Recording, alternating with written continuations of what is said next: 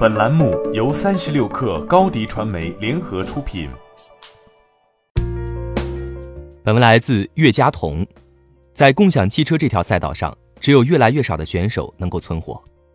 十月二十三号，GoFun 出行在北京召开战略发布会，发布 GoFun Connect 全新体系。GoFun Connect 是集硬件、软件、运营管理能力于一体的商业系统。这套系统覆盖了从车辆生产、投放、运营、车后市场服务、金融、保险、二手车买卖等车辆全生命周期。除此之外，GoFun 出行在发布会现场与华为、SAP、奇瑞新能源以及威马汽车主机厂达成合作。GoFun 出行希望通过 GoFun Connect 与合作伙伴一起重塑整个汽车产业链，同时通过车联网为技术载体连接人车与服务。搭建好车辆管理与出行服务平台。回头来看，共享汽车这个赛道目前有三种类型的选手：互联网创业公司、汽车主机厂以及传统租赁公司。他们根据自身的优势，采取了不同的发展战略。互联网创业型公司致力于提升用户的体验以及更强的车辆运维服务能力，但极高的运营成本需要庞大的资金支持。前有人称“生于高端，死于高端”的 Azi。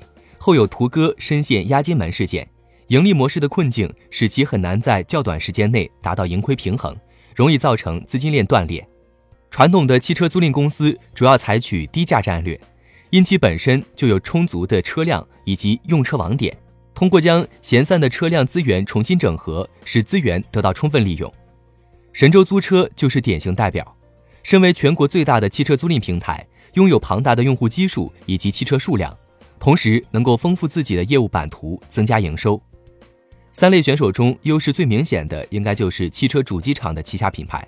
源源不断的车辆投入，形成市场的规模化，利用自家产品直接控制车辆成本，拥有较低的维护成本以及较强的抗风险能力。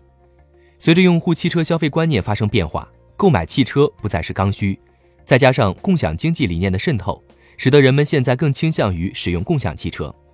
据罗兰贝格战略咨询公司分析预测，二零二五年中国的分时租赁汽车将达到六十万辆，未来中国共享出行将达到每天三千七百万人次，对应的市场容量高达每年三千八百亿元，潜在的需求带来的关联市场容量有望达到一点八万亿元。但企业运营成本过高，盈利瓶颈难以突破，有效的盈利模式还有待探索。牌照数量有限，充电桩的建设以及智能化的管理不到位。导致其续航能力也是其痛点之一，停车难、找车难、还车难，也是备受用户吐槽的点。车联网系统的建设、智能驾驶的应用、智慧化出行系统还在摸索中。欢迎添加 baby 三十六克 b a b y 三六 k r 加入克星学院，每周一封独家商业内参，终身加入学习社群，聊风口谈创业。